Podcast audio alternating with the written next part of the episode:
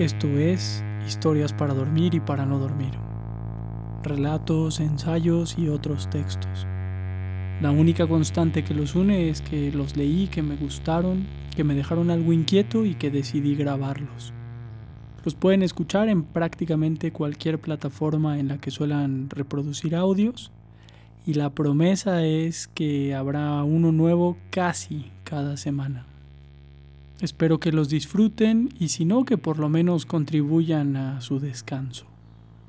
El texto de esta semana es El hombre lobo de Angela Carter. El relato está incluido en el libro La Cámara Sangrienta que publicó en español Sexto Piso. Comenzamos.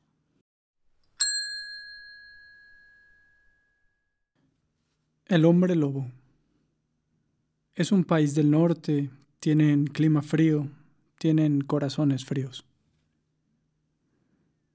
Frío, tempestad, bestias salvajes en el bosque. Es una vida dura. Las casas son de troncos, oscuras y llenas de humo por dentro. Hay una burda representación de la Virgen tras una vela parpadeante, un pernil de cerdo colgando para que se cure y una sarta de mustios champiñones, una cama, un taburete, una mesa. Penosas, breves, pobres vidas. Para los hombres de las tierras altas el diablo es tan real como ustedes y yo. O más aún, porque no nos han visto a nosotros ni tienen constancia de nuestra existencia pero el diablo se deja vislumbrar con frecuencia en los cementerios, en los inhóspitos y conmovedores pueblos de los muertos donde las tumbas se decoran con retratos naif de los fallecidos.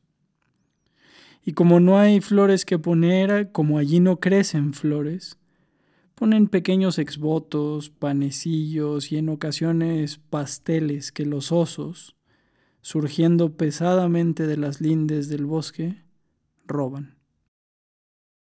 A medianoche, sobre todo en la Walpurgisnacht, el diablo organiza meriendas en los campos santos e invita a las brujas. Luego desentierran los cadáveres frescos y se los comen. Cualquiera se los puede decir. En las puertas, las ristras de ajo cierran el paso a los vampiros. Si un bebé de ojos azules nace con los pies por delante en la noche de San Juan, tendrá el don de la clarividencia. Si descubren a una bruja, una anciana cuyos quesos maduran cuando los quesos de sus vecinos se resisten, u otra vieja a quien su gato negro, que es siniestro, sigue todo el tiempo, entonces la desnudan y buscan la marca, el pezón supernumerario que amamanta a su familia. Lo encuentran pronto. Después la lapidan. Invierno y clima frío. Ve a visitar a la abuela, que ha estado enferma. Llévale las galletas de avena que le he preparado en el hogar y un botecito de mantequilla. La obediente niña hace lo que su madre le dice. Ocho kilómetros de camino por el bosque. No dejes el camino que hay osos, jabalíes, lobos. Ven, toma el cuchillo de montero de tu padre. Ya sabes usarlo. La niña tenía una roñosa capa de piel de oveja para protegerse del frío. Conocía tan bien el bosque que no le daba miedo, pero nunca bajaba la guardia. Cuando oyó el aterrador aullido de un lobo, dejó caer los regalos. Sacó el cuchillo y se volvió hacia la bestia. Era enorme, de ojos rojos y grandes fauces y babeantes. Cualquiera se habría muerto de miedo al verlo, excepto la hija de unos montañeses. Se le lanzó a la garganta, como hacen los lobos, pero ella le asestó un golpe con el cuchillo de su padre y le cortó la pata derecha. El lobo soltó un aullido, casi un sollozo, cuando vio lo que le había pasado.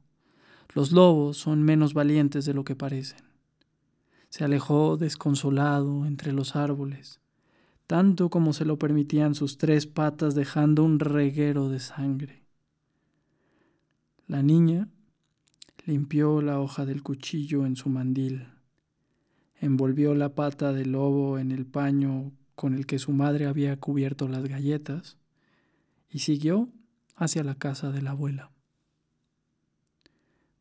Poco después empezó a nevar tan pesadamente que el camino y todas las huellas, marcas y rastros que pudiera haber quedaron sepultados.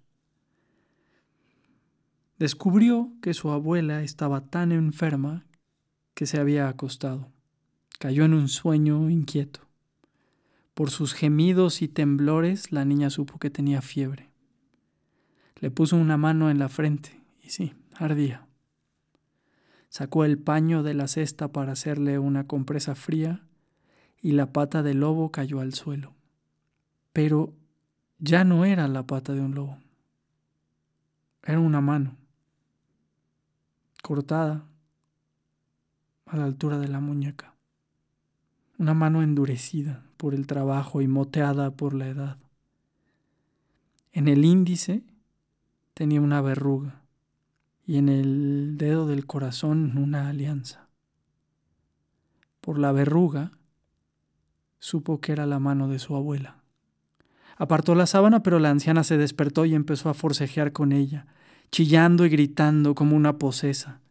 Sin embargo, la niña era fuerte, y armada con el cuchillo de montero de su padre, logró someter a su abuela el tiempo necesario para descubrir la causa de la fiebre. En el lugar donde había estado su mano derecha, había un muñón, ya purulento. La niña se santiguó y gritó tan alto que los vecinos la oyeron y aparecieron al instante.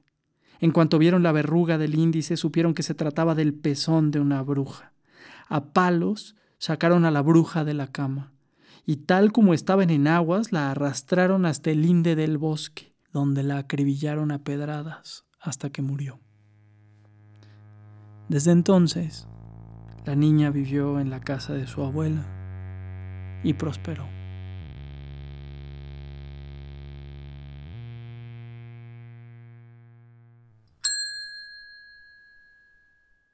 Ese fue El hombre lobo de Angela Carter. Y esto fue Historias para dormir y para no dormir.